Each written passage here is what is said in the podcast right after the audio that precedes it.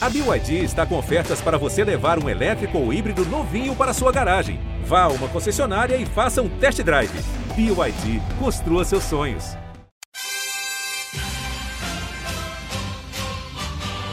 É medalha, é Brasil, é Brasil, é Brasil!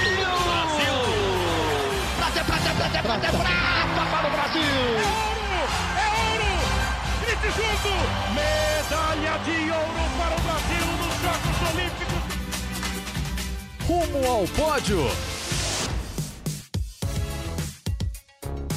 Saudações olímpicas! Este é o Rumo ao Pódio, o podcast de esportes olímpicos da Globo. Eu sou Marcel Merguiz, estou aqui nos estúdios da TV Globo em São Paulo hoje, terça-feira, dia 13 de setembro de 2022, quando faltam exatamente 681 dias para a abertura dos Jogos Olímpicos de Paris em 2024. Nesta semana, novamente ao meu lado aqui na mesa, Guilherme Costa. Fala, Gui, tudo bom? Fala Marcel, bom dia, boa tarde, boa noite para todo mundo ligado no Rumo ao Pódio.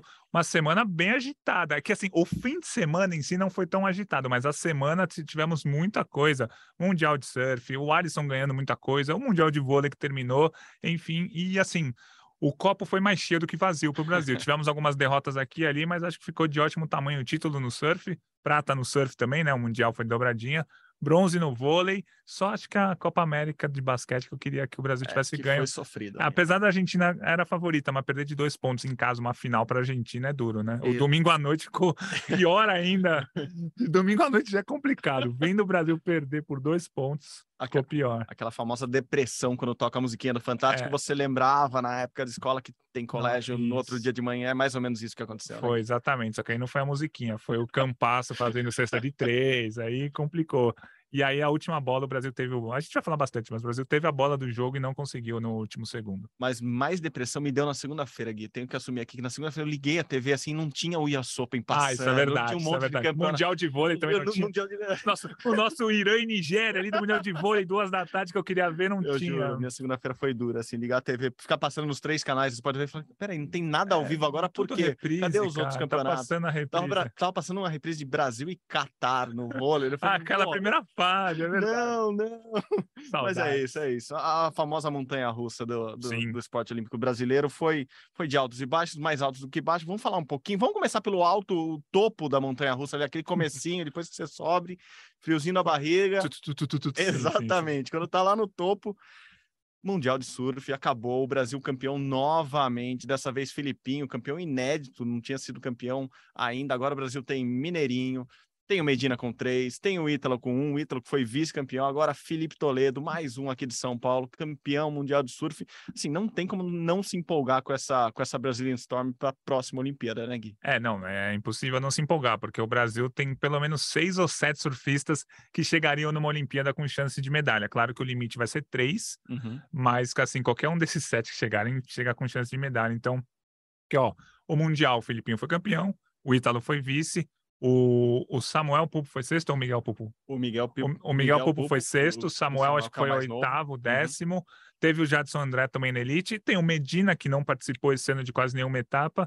Todos esses brigando em todas as etapas entre os primeiros. É isso. A conta é a seguinte: entre os dez primeiros do Mundial, cinco brasileiros, pensando que o Medina não competiu é esse ano. Quer dizer, ele competiu, óbvio, mas, mas a primeira fez... fase uhum. inteira fora, voltou, depois não continuou, enfim o nosso melhor surfista, ou pelo menos um dos melhores surfistas do Brasil, não fez a temporada inteira, e mesmo assim o Brasil teve 50% de aproveitamento ali.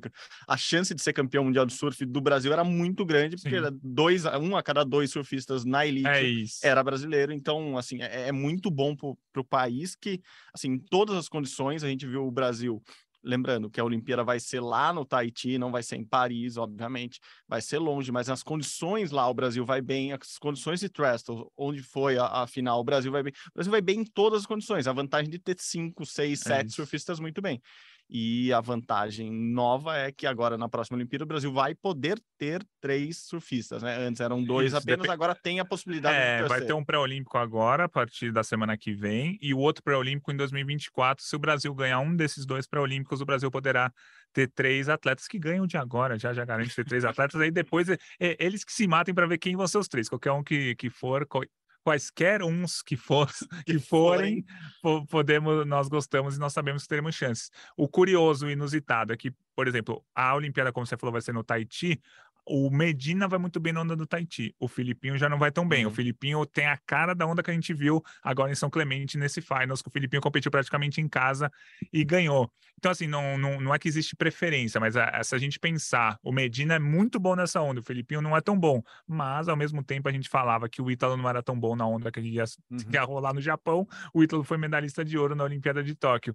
Mas é, é bom a gente pensar para o pessoal que não gosta tanto de surf e não entende, é como se fosse o tênis tem a grama, que é mais rápida, tem o saibro, que é mais lento, tem a quadradura, que é mais rápida que o saibro, mas não é tão rápido quanto a dura. Cada tenista tem tem muitos tenistas que são bons em todos, mas uhum. cada tenista tem a sua, a sua força. O Nadal é melhor no saibro, o Federer sempre foi melhor na grama, o Djokovic vai muito bem na quadradura da Australian Open.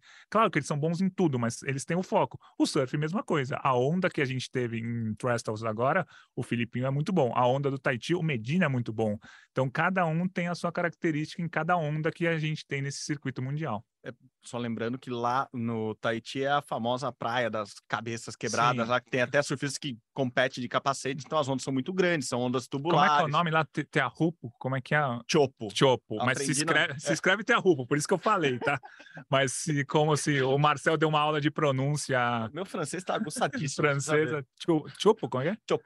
Chopo, beleza. Chopo. As ondas... É que eu falo Tahiti para facilitar, entendeu? A minha vida e a vida de todo mundo. Não, pode falar Polinésia francesa ah, é também. É bonito fica mais, também. Fica mais Nossa, aí glamouroso, assim. Lá na Polinésia Francesa é muito chique. A Olimpíada vai ser Parece chique. férias, né? Daí, Na Polinésia Francesa passa férias, não compete na Olimpíada. É verdade. Mas é isso, a 15 mil quilômetros, então se estivermos lá em Paris, se estivermos na França nesse, na, na, na, Olimpíada daqui a um ano e meio, um, um, pouquinho mais de um ano e meio, não estaremos provavelmente passando férias lá na Polinésia Francesa, na Polinésia Francesa com Medina, com Ítalo. Provavelmente serão esses três, né, Gui? Medina, Ítalo e Felipinho largam muito na frente, apesar do, dos irmãos do, do Samuca e do, e do, e do, esqueci o nome do o, segundo. O Samuel e o Miguel. E o Miguel, Miguel Pupo estarem estarem bem esse ano, assim, a chance de serem os três brasileiros ali é muito grande. Sim, com certeza, mas tudo vai depender, qual, qual é o critério? É ter o pré-olímpico, né, que vai ser agora em 2024, e tem o ranking mundial de 2023, que os dois primeiros brasileiros se classificam. Se o Brasil conseguir essa terceira vaga, eu não sei qual vai ser o critério, acho que a confederação que vai escolher o terceiro nome, eu não sei, porque a vaga da... A vaga desse pré-olímpico que vai ter agora é do país. Então, uhum se o Brasil ganhar a vaga, beleza, pega a vaga e aí faz o que quiser com a vaga. Não sei o que, que vão querer fazer. Mas se tudo continuar como está, é Ítalo, Medina e Filipinho. Mas tivermos mudanças, tem Samuel, tem Miguel, tem Jadson André, tem muita gente boa chegando e que chegando e que já chegou também, né? Ah, sim, sim, sim. Perfeito. Para não deixar de falar da Tati Weston Webb, quarta colocada no Mundial, muito bem de novo. Se fosse o Olimpíada, teria feito semifinal ali, estaria uhum. brigando por medalha. Perdeu para Gilmore, que enfim, está se tornando a maior vencedora de todos os tempos, está até brigando com, falou que quer alcançar os 11 títulos do Kelly Slater no, no circuito, então a Tati tá, tá, tá, tem uma dificuldade muito grande ali, mas está brigando, né? Assim, chegou nos últimos dois anos, vem ali ficando entre as cinco primeiras, é, toda etapa, independentemente do, da onda, ela chega bem, então o Brasil também vai chegar bem na Olimpíada com a Tati, provavelmente em Paris ou em 2024 no Tahiti. Sim, com certeza. Ela, como você falou, ficou em quarto lugar. E aí, trazendo para a onda que a gente vai ter no Tahiti, a Tati surfa bem lá na onda da, do Tahiti. Então, isso também é importante levar em conta pensando nas Olimpíadas. Pensando no, no, na final da WSL desse ano, a Tati perdeu na, na, primeira rodada do Finals, né? Ela ficou em quarto lugar para Gilmore, como você falou, só que a Tati teve a segunda melhor nota do dia. Sim. Ela perdeu tirando 14 alguma coisa e a Stephanie ganhou dela com 15. A Stephanie venceu todas as outras baterias com as meninas fazendo 8, 10, 11 pontos. Então, é muito curioso. A Tati teve a segunda melhor nota do dia, mas acabou em quarto lugar. Então, isso também mostra a competitividade dela. Boa, boa. Gui, vamos sair um pouco lá do Tahiti, vamos para uma coisa bem mais fria, digamos assim, bem, com menos ondas, com menos aventura. Vamos para o judô, que faz tempo que a gente não fala de judô. Esse ano tem campeonato é. mundial de judô e a gente meio que passou pelo, pelo judô nos últimos tempos, porque o Brasil não está naquela grande fase, né? Não vem fazendo bons grandes lãs, mas tivemos uma ótima notícia. A Bia, a Beatriz Souza, conquistou o ouro lá num, num, open. Num, num open, é, tal, porque é uma palavra, num, um Open lá na Itália o que traz um pouco da nossa provavelmente melhor judoca atualmente. Né? Claro que a gente tem a Mayra, mas a Mayra não, não vem num ano de grandes resultados. A Bia me parece mais consistente, está bem no ranking mundial, a terceira no ranking mundial. É, é o nome a, a se apostar para esse mundial que está chegando agora, Gui? É, com certeza. É, o calendário do, do judô ficou meio maluco esse ano, porque o mundial que vai ser no Uzbequistão em outubro seria em agosto. E aí eles mudaram para outubro, se não me engano, foi por causa da pandemia ainda tal. Só que aí eles deixaram de agosto a outubro, de julho a agosto sem, a, a outubro sem nenhuma competição. E aí esses Opens que valem 100 pontos, só para a gente ter uma noção, um grande Slam vale mil, esses Opens passaram a ser é, a casa de alguns judocas, não para ganhar pontos, mas para ganhar lutas, ritmo uhum. de luta. A Bia não precisa desses 100 pontos. A Bia Sim. é 3 do ranking mundial com, com 4.700 pontos. Esses 100 pontos poucos, pouca diferença faz. Mas é importante para pegar o ritmo de luta, né? Você não competia há vários meses tal, e o mundial está chegando. Aí a Bia venceu a sétima do mundo, uma francesa, Léa Fontaine, na final com um ipom maravilhoso, um minuto de luta, ela conseguiu o ipom. Então a Bia está muito, muito bem. Como você disse, acho que ela é a maior chance de medalha do judô brasileiro nesse campeonato mundial. A Mayra a gente nunca descarta, mas a Mayra é, vem é, de uma forma irregular para os padrões da Mayra, uhum. que é uhum. ficar em quinto e sétimo e não ir ao pódio. Então, é, esse é o padrão da Mayra está um pouco abaixo dos últimos anos, mas ela com certeza vai chegar com cheio de medalha. Mas a Bia é muito constante, sempre bronze, prata, ouro, ouro, prata, bronze. Acho que ela é a principal chance de medalha do Brasil no judô. A Bia Souza é da categoria acima de 78 quilos, né? Categoria pesada. A Mayra é da categoria até 78 quilos, a menos pesada. Então, o judô brasileiro está no reta final de preparação mundial é no mês que vem no, no Uzbequistão.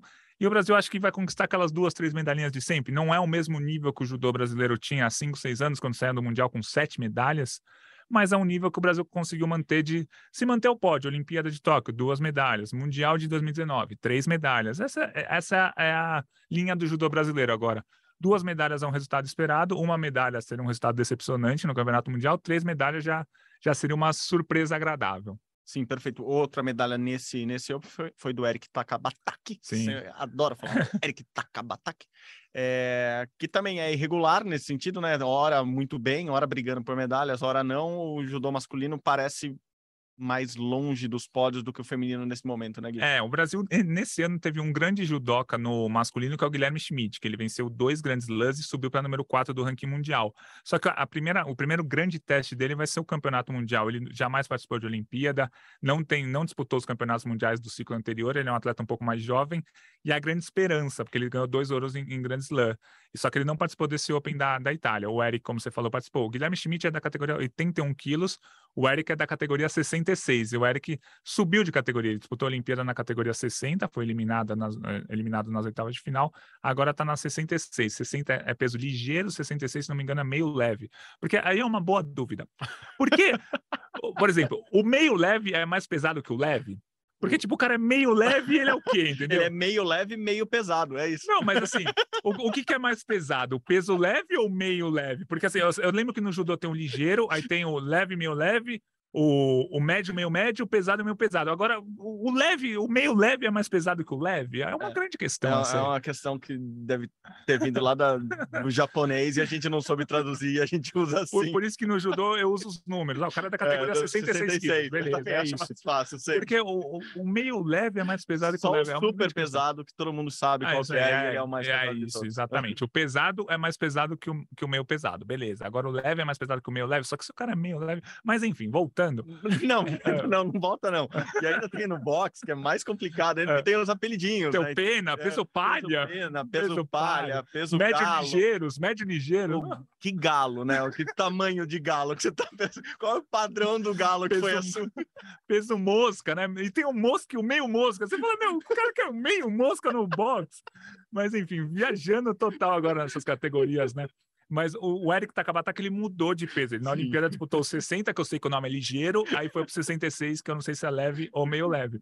E então, mudança de categoria é sempre mais difícil, mas ele foi ao pódio nesse uhum. Open da Itália, conquistou a medalha de bronze. O Brasil vai ter 18 atletas no Campeonato Mundial do mês que vem. E aí, se vierem três medalhinhas, será um ótimo resultado. Duas medalhinhas, acho que é o, é o, é o padrão ali, é o que está na, nas minhas projeções. Se vier uhum. três, melhor ainda. Perfeito, perfeito. Bom, Gui, estamos falando de ouros aqui na sequência. Vou passar por um que ganhou vários, vários ouros no, no ano inteiro. Agora terminou o ano invicto, como ele mesmo tinha planejado, tinha prometido, era, era o que ele queria fazer. O Alisson dos Santos, a gente falou já dele aqui, ganhou a Diamond League e ganhou mais um torneio essa, né? Ganhou um ponto de bonificação, aquela bola essa do pinball lá, ele foi lá e ganhou também. E terminou o ano com sete vitórias, se não me engano, no, em sete provas no 400 com barreira. As duas de 400 sem barreira que ele disputou, ele foi prata, então mostra também que ele tá rápido. Aliás, o, eu tava vendo o 400 sem barreira, não existe isso, né?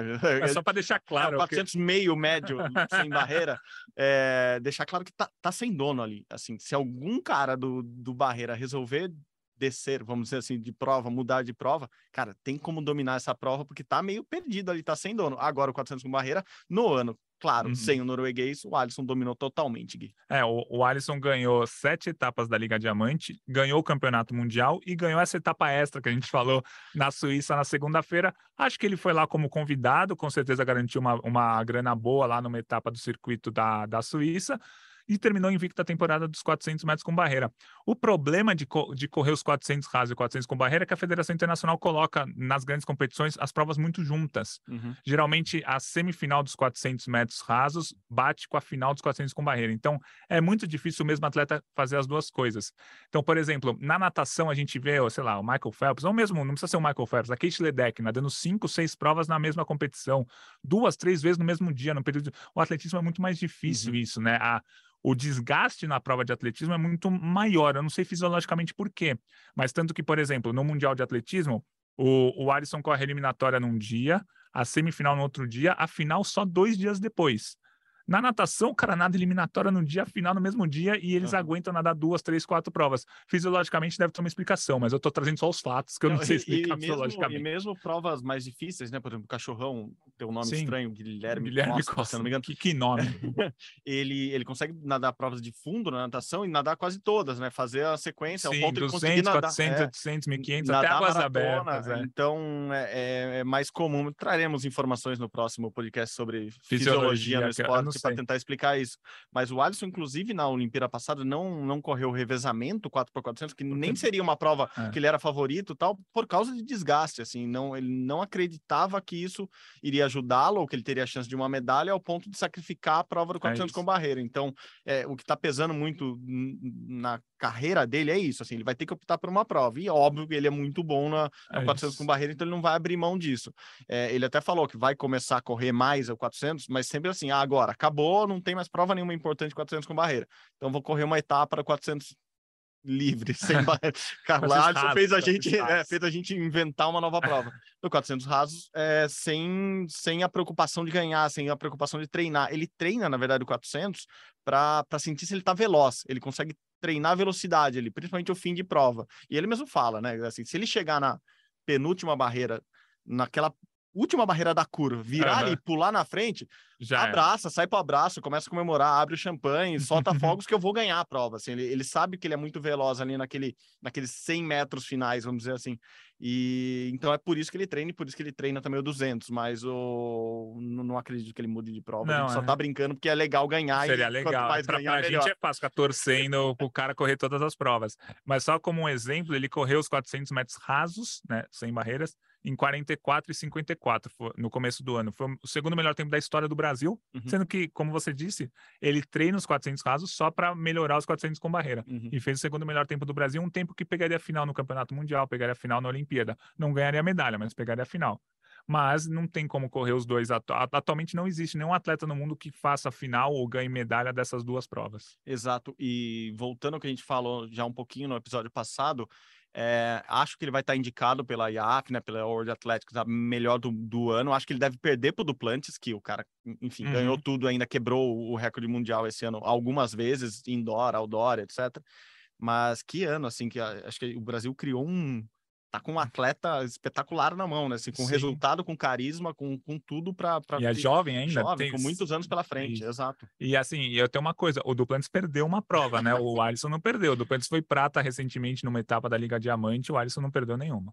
E pro ano que vem, ele já falou isso pra gente também. O que ele quer é bater o recorde mundial. Ele Boa. acha que ele consegue bater o recorde mundial. E pro ano que vem, ele terá um adversário que, obviamente, vai puxar ainda mais o, o, os treinos dele ou vai incentivá-lo ainda mais a correr bem, que é o Varro, que obviamente não foi bem esse ano porque se contundiu, está voltando, já está correndo algumas provas na Europa, já está fazendo um tempo bom e obviamente não vai querer perder dois anos seguidos para o Alisson.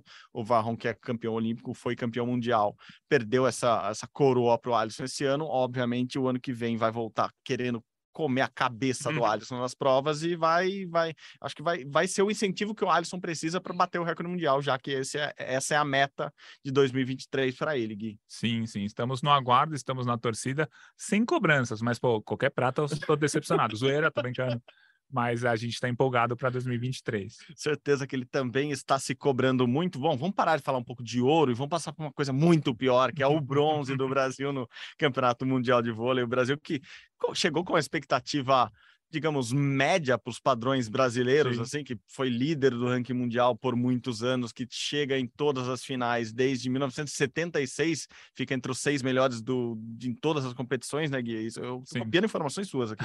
É... eu copiei da Wikipedia, zoeira. mas eu, eu, eu, eu, chequei na Wikipedia. Não, mas é, é, esse, esse negócio eu tô com isso na cabeça há muitos anos, porque faz anos que eu percebi uhum. que, tipo, sempre top 6, é impressionante. O Brasil perde, eliminado nas quartas, derrota triste, você vê lá, termina em quinto. Você fala, caramba, mano. Desde, é o que você falou, desde 70, 76 foi a última vez que o Brasil não foi top 6 numa grande competição. E o vôlei não é que nem o futebol, que não tem competição em seleções, só uma, uma Copa do Mundo, a Copa das Confederações, olha lá. Vôlei todo ano tem Liga das Nações e todo ano tem ou Campeonato Mundial, ou Copa do Mundo, ou Olimpíada, ou Copa dos Campeões. Então são 72 competições em 45 anos que o Brasil está sempre no top 6. E, e, a gente vinha falando disso já no, já no ano passado, né, Gui, por causa da, das Olimpíadas, que o Brasil em mundiais, em Olimpíadas, assim, na hora que importa, o Brasil sempre estava ali, né, é, medalhando, mas o Brasil nunca ganhava esse bronze, né? Assim, é. Era engraçado, porque, obviamente, um país que se acostumou a ganhar muito, vinha de três títulos mundiais, depois três vices mundiais. A tendência, quando você disputa um bronze, seja numa Olimpíada, seja no Mundial, é você ir totalmente desanimado, assim, não é, é muito atleta fala isso, que a motivação para para a disputa do terceiro lugar é, é, a mais difícil possível, porque você estava num objetivo muito uhum. grande, de repente você vem de uma derrota e tem que se reanimar, normalmente em um dia, né? É. Normalmente é no outro dia. No já, judô então... você tem que se reanimar em uma hora. É. Mas é, é, uma loucura, porque assim, a medalha de bronze tem gostos diferentes para países diferentes. Por exemplo, a, a, medalha de bronze da, no vôlei masculino que a Argentina ganhou do Brasil, a Argentina está em festa até hoje. Existem memes até hoje dos argentinos zoando o Brasil porque eles ganharam o bronze, porque para a Argentina o bronze era praticamente o ápice daquela Olimpíada. Uhum. Para o Brasil, na Olimpíada do ano passado, no vôlei masculino, o bronze já seria um gosto amargo, principalmente depois da semifinal, quando tinha 20 a 12 contra, contra a Rússia, contra o Comitê Russo, né? Só que assim, é, depende muito. E a seleção soube ganhar o bronze nesse ano. Todo mundo acabou a semifinal, que o Brasil jogou super bem, perdeu uhum. da Polônia. Eles falaram, não, vamos para esse bronze, esse bronze é importante. Eles no pódio comemorando. A festa foi muito grande. O Bruninho quebrou o troféu sem querer. O prato, mas também quem dá prato de, de troféu tem que merece é, jogar no chão, né? Pô, dá um troféuzinho, né? Mas assim, é, foi um bronze comemorado. Eu não vou dizer que teve sabor de ouro, porque o Brasil no vôlei masculino não precisa disso, mas assim, foi um bronze comemorado. Acho que isso é importante. A seleção comemorou o bronze coisa que talvez não fizesse na Olimpíada do ano passado, porque o foco estava tanto no ouro e a derrota foi tão dolorida na uhum. semi que, tipo, aquele bronze o Brasil nem teve tanta vontade. Deu para perceber que a Argentina jogou com muito mais raça na ocasião.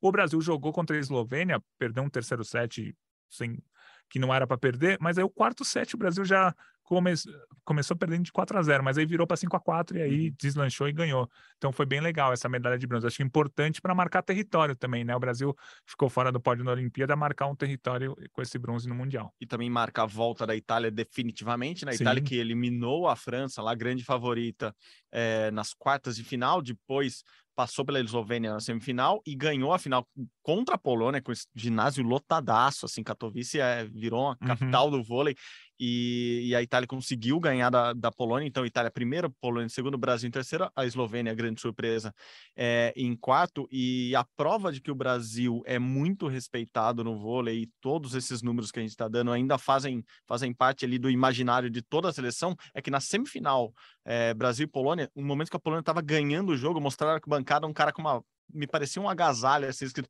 é, Better than Brasil. Ah, tipo, tipo, tipo, a é Polônia é isso. melhor que o Brasil no vôlei. Tipo, se o cara leva um casaco dele, se ele tem um casaco dele, pra, é, é o que o Brasil já foi no futebol, e acho que muita gente ainda considera no futebol. Então, é tratar o Brasil com, com essa relevância estupenda, ao ponto de você quer ser melhor que eles, assim, não importa sua Sim. posição, eu quero ganhar desses caras, e foi o que a Polônia fez. Sim, e a Eslovênia, a Eslovênia tinha- tem um bom time, foi vice-campeã europeia, chegou na semifinal, beleza, mas o Mundial foi dividido entre Polônia e Eslovênia. E o regulamento, a gente comentou já, mas acho que vale comentar, o regulamento é absolutamente esdrúxulo, né? Um campeonato mundial, você faz uma primeira fase de grupos em que a Eslovênia podia ter perdido dois jogos, ter ganho um só e sairia como cabeça de chave número dois.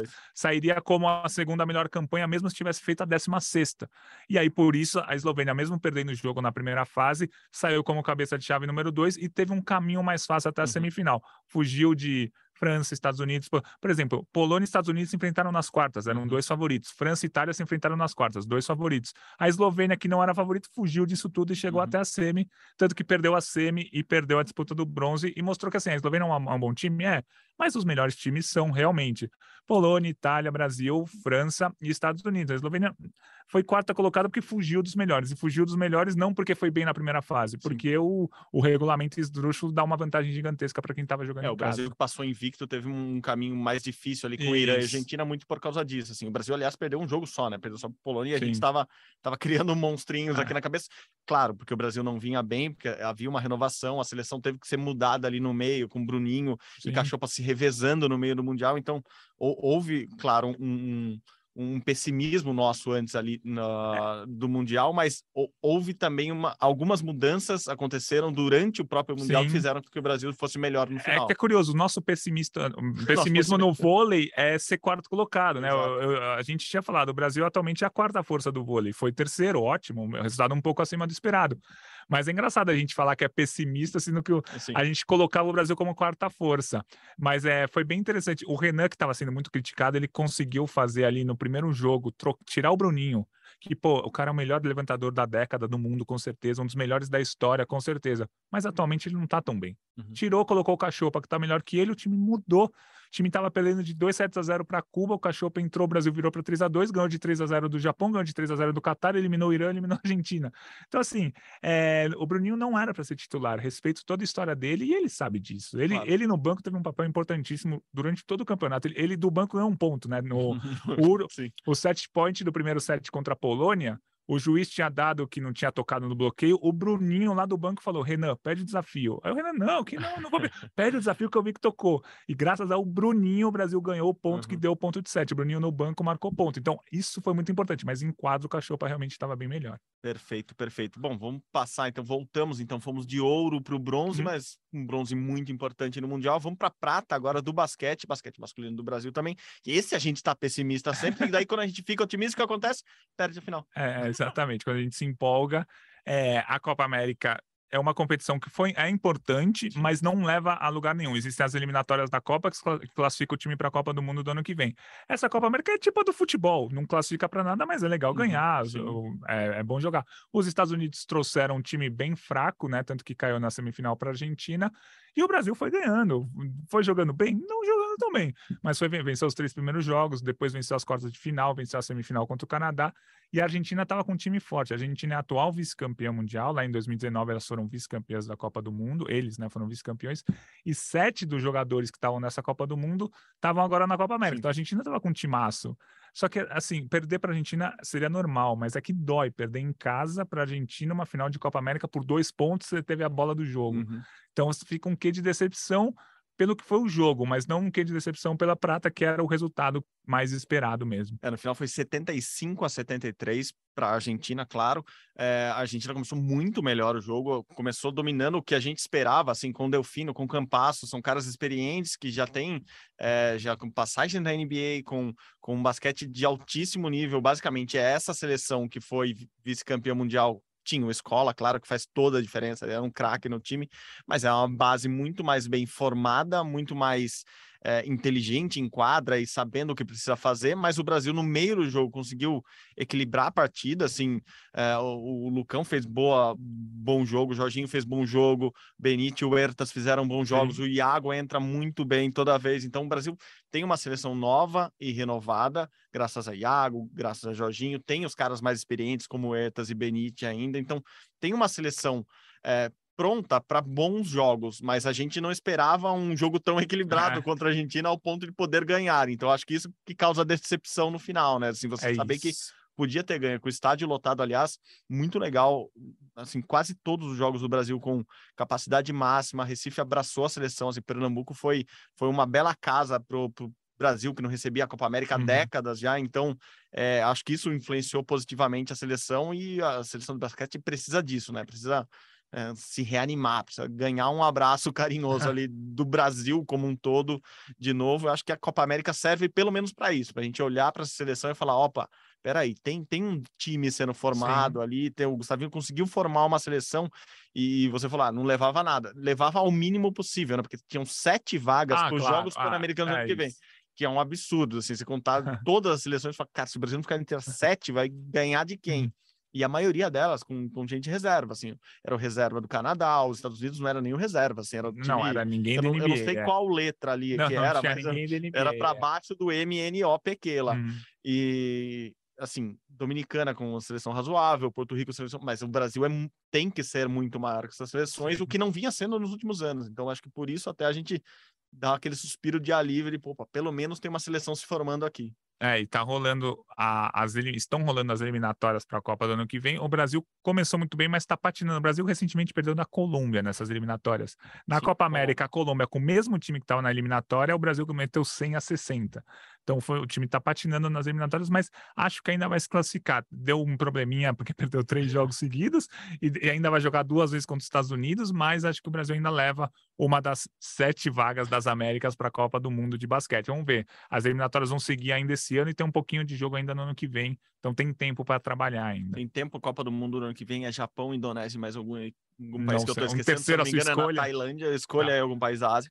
É, então o Brasil espera classificar, porque a Copa, a Copa, do Mundo também é a classificatória para a Olimpíada, e para a Olimpíada é muito Isso. difícil o Brasil se classificar, Sim. porque, obviamente, a chance da Argentina ficar na frente do Brasil na Copa do Mundo é muito grande, e a Argentina já abraçaria a vaga das Américas, então vai sobrar para o Brasil o que sobrou da última vez, uhum. disputar uma, uma um pré-olímpico mundial que provavelmente vai ter ou Grécia, ou ah, Alemanha, Turquia, ou, ou, Turquia, ou algum time muito bom da Eslovênia, Eslovênia uma Sérvia, um Montenegro, que obviamente são muito mais fortes que o Brasil hoje e obviamente complica muito mais a classificação do Brasil para a Olimpíada de Paris, mas é difícil. Eu, eu vi até o Benite falando que não está preocupado com as eliminatórias, porque pega o México agora no próximo jogo. Se ganhar do México já volta tudo ao normal, só que o problema é que os Estados Unidos está no grupo do Brasil. É então, assim, é, é, um tropecinho contra a Colômbia aqui, influencia lá na frente e a gente não anda muito confiante não no é. basquete brasileiro, tanto masculino quanto feminino. Mas tem uma coisa, quando a gente não tá confiante no basquete, o basquete ganha algum jogo. Aí a gente se empolga e aí perde. Mas assim,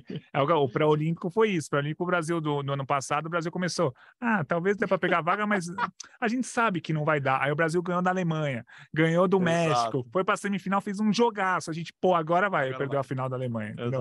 O Mundial de 2014, ah, o Brasil ganhou da eliminou a Argentina, agora vai, perdeu da Sérvia. Então, quando a gente acha que vai, não vai. Quando a gente acha que não vai, vai. Então, o que, que a gente acha que vai rolar agora? Acho que não, não vai. Sei. Acho que não vai. Eu acho que não vai, mas. Só para ir, né? É, é, o México vai jogar a vida lá em casa agora e vai complicar o Brasil, é isso. Mas eu, não, agora, sinceramente, acho que o Brasil pega uma das sete vagas, mas está complicando um negócio que não era para complicar. Exatamente. Aparentemente o caminho era mais fácil, a gente complicou dando voltinhas ali. No... Nosso Waze ficou meio perdido. Exatamente, recalculando rota. É, não deu muito certo.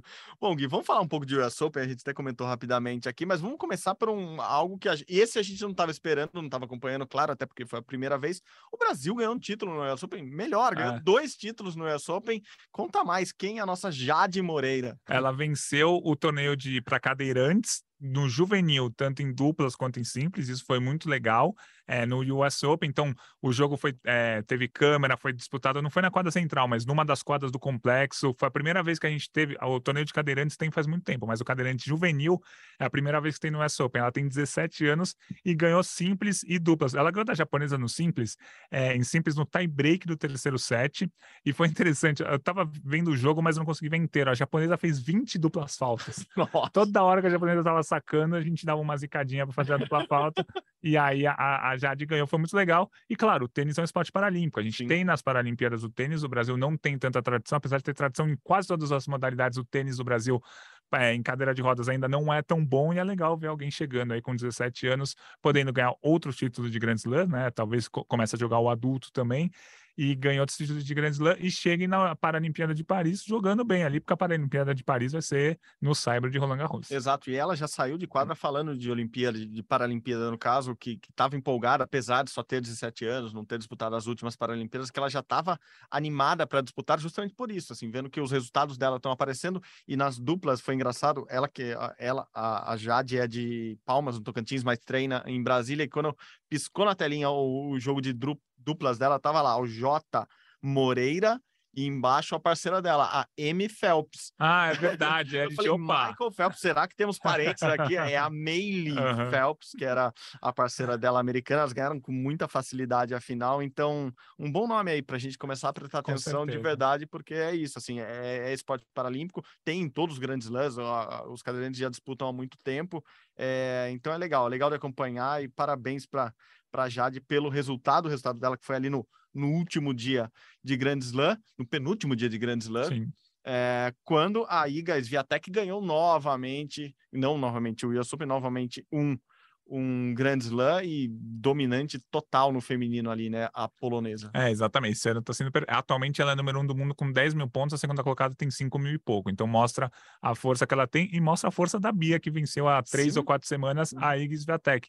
Ela, a Iga perdeu cinco jogos, acho que agora seis, né? Seis jogos esse ano inteiro e um deles foi para a Bia Haddad. Bia Haddad que acabou sendo eliminada na segunda rodada do US Open, mas segue ali entre as 20 primeiras do ranking mundial. Já está jogando essa semana um WTA, já venceu uma partida ontem e você entra lá no Globo, no ge.globo barra tênis para saber se ela foi avançando. A gente está gravando o podcast na terça-feira, três da tarde. Por enquanto ela venceu só um jogo, mas com certeza vai vencer outros nessa semana. Bom, quem volta também essa semana, amanhã, né? No caso, quarta-feira, a Luiz Stefani vai fazer jogo de duplas lá na Índia. Ela tinha anunciado que ia voltar no WTA de Tóquio, mas antecipou, tem um WTA 250 na Índia ela vai jogar com a Dubrovski, não com a japonesa que ela vai jogar em Tóquio. Então, mais uma, mais uma brasileira para a gente prestar bastante atenção é a volta da Luísa Stefani. Isso tudo foi lá na, no sábado passado, a Iga e a Polônia fazendo a festa lá, quer dizer, no, no, no caso a Polônia tinha ganhado do Brasil no sábado e perdeu Sim. da Itália no outro dia no vôlei. E a Iga foi campeã mais uma vez, terceiro grande slam dela, ela que está dominando muito o tênis feminino atual. E no domingo tivemos o ápice, acho que do, do US Open, depois da aposentadoria da Serena e, e também do Bruno, que a gente já falou semana uhum. passada aqui. É, Carlos Alcaraz, novo número um do mundo, espanhol, ganhou o primeiro Grand Slam dele. Esse cara é para a gente prestar atenção, porque já é o mais novo número um do mundo, né? Com 19 anos, bate alguns recordes, recordes que já estavam aí sendo batidos por ele, ele que vem batendo recordes do, do, próprio Nadal, muita gente compara ele ao Nadal por ser um espanhol, por jogar muito bem no Cyber, mas eh, Carlitos é um, é um cara que a gente vai ver, acho que por um, algumas décadas aí, dominando o tênis masculino, né? Com certeza. No, em Roland Garros, há três, quatro meses, a gente achou que ele pudesse ganhar, ele foi eliminado Sim. nas quartas de final pelo Zverev, Aí alguns começaram a pensar, pô, o cara não é tão bom assim, não sei o que, vamos com calma, ele vai lá e ganha o US Open, que nem é no Cyber, né? O US Open na quadradura ele ganha e vira o número um do mundo mais jovem da história, 19 anos. E assim, é, o Nadal ganhou o primeiro Grand Slam dele com 19 anos, lá Roland Garros 2005.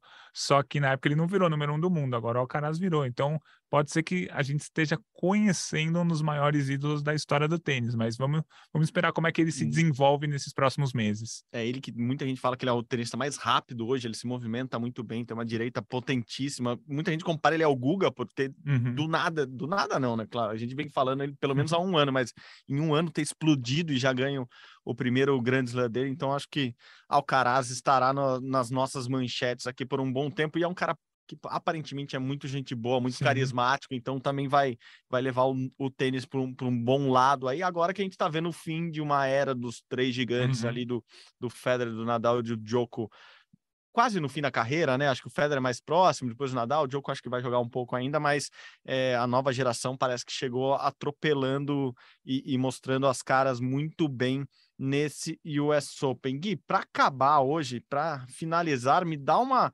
projeção do que a gente vai ver na semana e vai falar semana que vem. Tem Mundial de Ginástica Rítmica, tá rolando o Mundial de Wrestling. O que, que você destaca aí do Brasil nesses próximos dias? Então, tá rolando o Mundial de Wrestling. O, o principal resultado do Brasil foi o da Laís. A Laís venceu uma luta, a Laís Nunes venceu uma luta, foi para as quartas de final acabou sendo eliminada, mas a Laís é uma atleta que está sempre batendo na trave. Eliminada nas quartas, acho que é o terceiro ou quarto campeonato mundial que ela fica a uma luta de ir para semi, mas ela é uma atleta que vai chegar em qualquer competição com chance de medalha, nunca como favorita, pelo menos por enquanto, mas ela tem lutado de igual para igual com as melhores do mundo. Ela perdeu por 4 a 2 as quartas de final para uma atleta que é muito forte, enfim.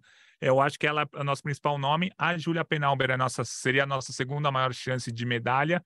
Ela luta amanhã, hoje é terça, luta na quarta, e aí a gente vai acompanhar essa semana o resultado. Depois tem os homens da luta, luta estilo livre, né? Não é luta livre, chama luta estilo livre. E aí a gente vai ver como os brasileiros vão, mas a, as principais chances do Brasil nesse campeonato mundial são com o feminino, a Laís, que já foi eliminada, e a Júlia Penalber. E a gente vai ter também, começando amanhã, quarta-feira, o Campeonato Mundial de Ginástica Rítmica na Bulgária, que o Brasil tem chance de medalha, remota, mas tem chance de medalha. É a melhor seleção do Brasil dos últimos anos. Isso é interessante de falar. O Brasil ganhou uma medalha recente numa etapa da Copa do Mundo e um Mundial sem Rússia e Belarus, né, que continuam punidos pela Federação Internacional, fica mais aberto ali. Claro que Itália é favorito, claro que Israel tem um time muito bom, Bulgária tem um time muito bom jogando em casa, mas o Brasil pode beliscar uma medalha e vai ser interessante. É favorito? Não, mas vai brigar por medalha. Se não, se não conquistar a medalha, vai ser finalista, o que já será importante. Gui, tocou o alarme da nossa editora de hoje, a Denise Bonfim, então acho que está na hora da gente encerrar o podcast. Muito prazer estar aqui contigo de novo. Valeu, Gui. Valeu, Marcelo. É sempre um prazer fazer o Rumo ao Pódio ao seu lado. Muito obrigado e até semana que vem. Boa, como vocês sabem, o Rumo ao Pódio tem produção minha de Guilherme Costa. A edição nessa semana, de novo, é com Denise Bonfim, a coordenação de Rafael Barros e a gerência de André Amaral. Você encontra o nosso podcast lá na página do GE. Vai lá ge.globo barra rumo ao pódio ou no seu agregador de podcast favorito, no seu tocador, vai lá no Globoplay, você acha a gente também. Muito obrigado pela companhia, galera. Muito obrigado mesmo. Saudações olímpicas. Tchau, tchau.